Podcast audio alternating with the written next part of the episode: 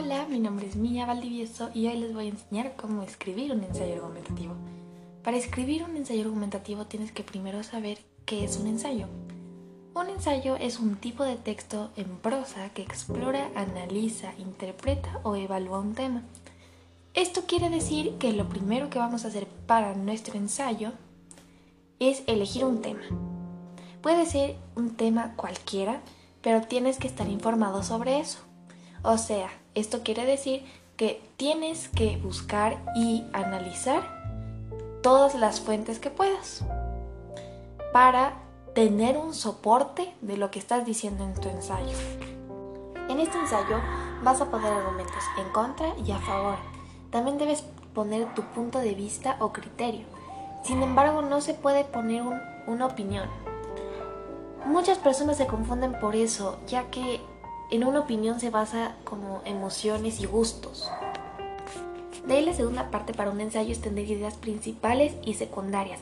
Esto quiere decir que vas a entrar a varias páginas, leer sobre el tema, citar esas páginas y sacar las ideas principales sobre tu tema. También vas a sacar ideas secundarias, ya que son muy importantes en el ensayo. Vamos a la tercera parte del ensayo. Después de tener un tema, estar informado, tener ideas principales y secundarias, vamos a tener la fórmula para la creación de la introducción, la cual es entrada más contextualización más tesis, más contexto, más enfoque y más salida. Esto, de, de esta fórmula tienes que aprendértela muy bien, ya que te va a servir para hacer tu párrafo de introducción. Ahora nos vamos para el párrafo de desarrollo. Para hacer un párrafo de desarrollo hay cuatro puntos bases. Tiene que ser de 5 a 7 líneas o de 8 a 11. No puede ser ni menor ni mayor a eso. Vamos a sacar las subtesis.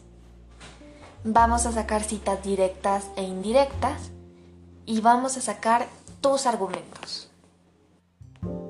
Algunos se preguntarán qué es una subtesis. Una subtesis está dentro de una tesis grande. Después de saber lo que es una subtesis, vamos a extraer tres subtesis de tu tesis. Después de haber extraído las tres subtesis, vamos a empezar a formular la tesis mayor. Después de haber terminado las tres subtesis de la tesis mayor, vamos a la fórmula para el párrafo de desarrollo la cual es entrada más contextualización, más cita directa o indirecta, más argumento y más salida. Tenemos que seguir esta fórmula tal cual todos los pasos para que el párrafo de desarrollo nos salga bien. Después de que hayamos terminado el párrafo de desarrollo, vamos a citar los recursos del cual nos hemos informado para hacer este párrafo.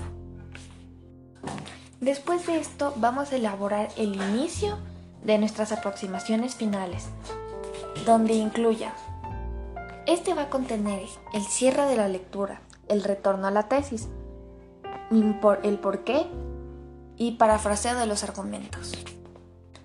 Para las aproximaciones finales vamos a utilizar conectores de discurso, las, las cuales pueden ser es posible, es probable, para mí, en mi opinión, además, también, o sea, esto es, en efecto, es decir, por ejemplo, concretamente,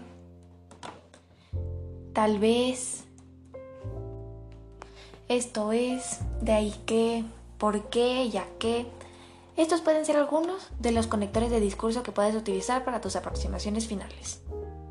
Después de saber qué es un ensayo, tener el tema para tu ensayo, saber cómo hacer una introducción, la fórmula de la introducción, saber cómo hacer el párrafo de desarrollo, la fórmula del párrafo de desarrollo, las aproximaciones finales y los conectores para estas, vamos a hacer ya todo lo que es un ensayo. De ese mismo orden. Primero la introducción, luego el desarrollo y luego las aproximaciones finales. Y no hay que olvidarse de citar todas las páginas de las cuales sacamos información.